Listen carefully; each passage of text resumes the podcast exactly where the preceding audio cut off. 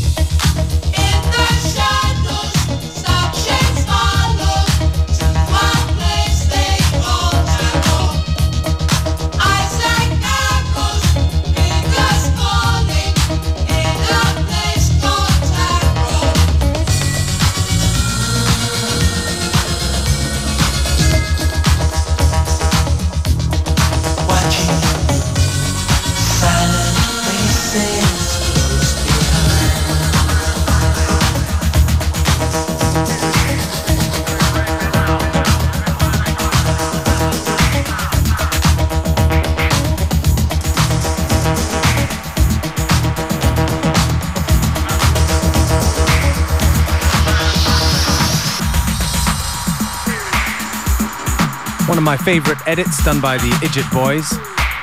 Track just now, it's called A Place Called Tarot by Tantra. And this one, another great edit too, by Atjazz of a great tune called Messages from the Stars by the Rah Band. And you are of course tuned into FM4 Unlimited.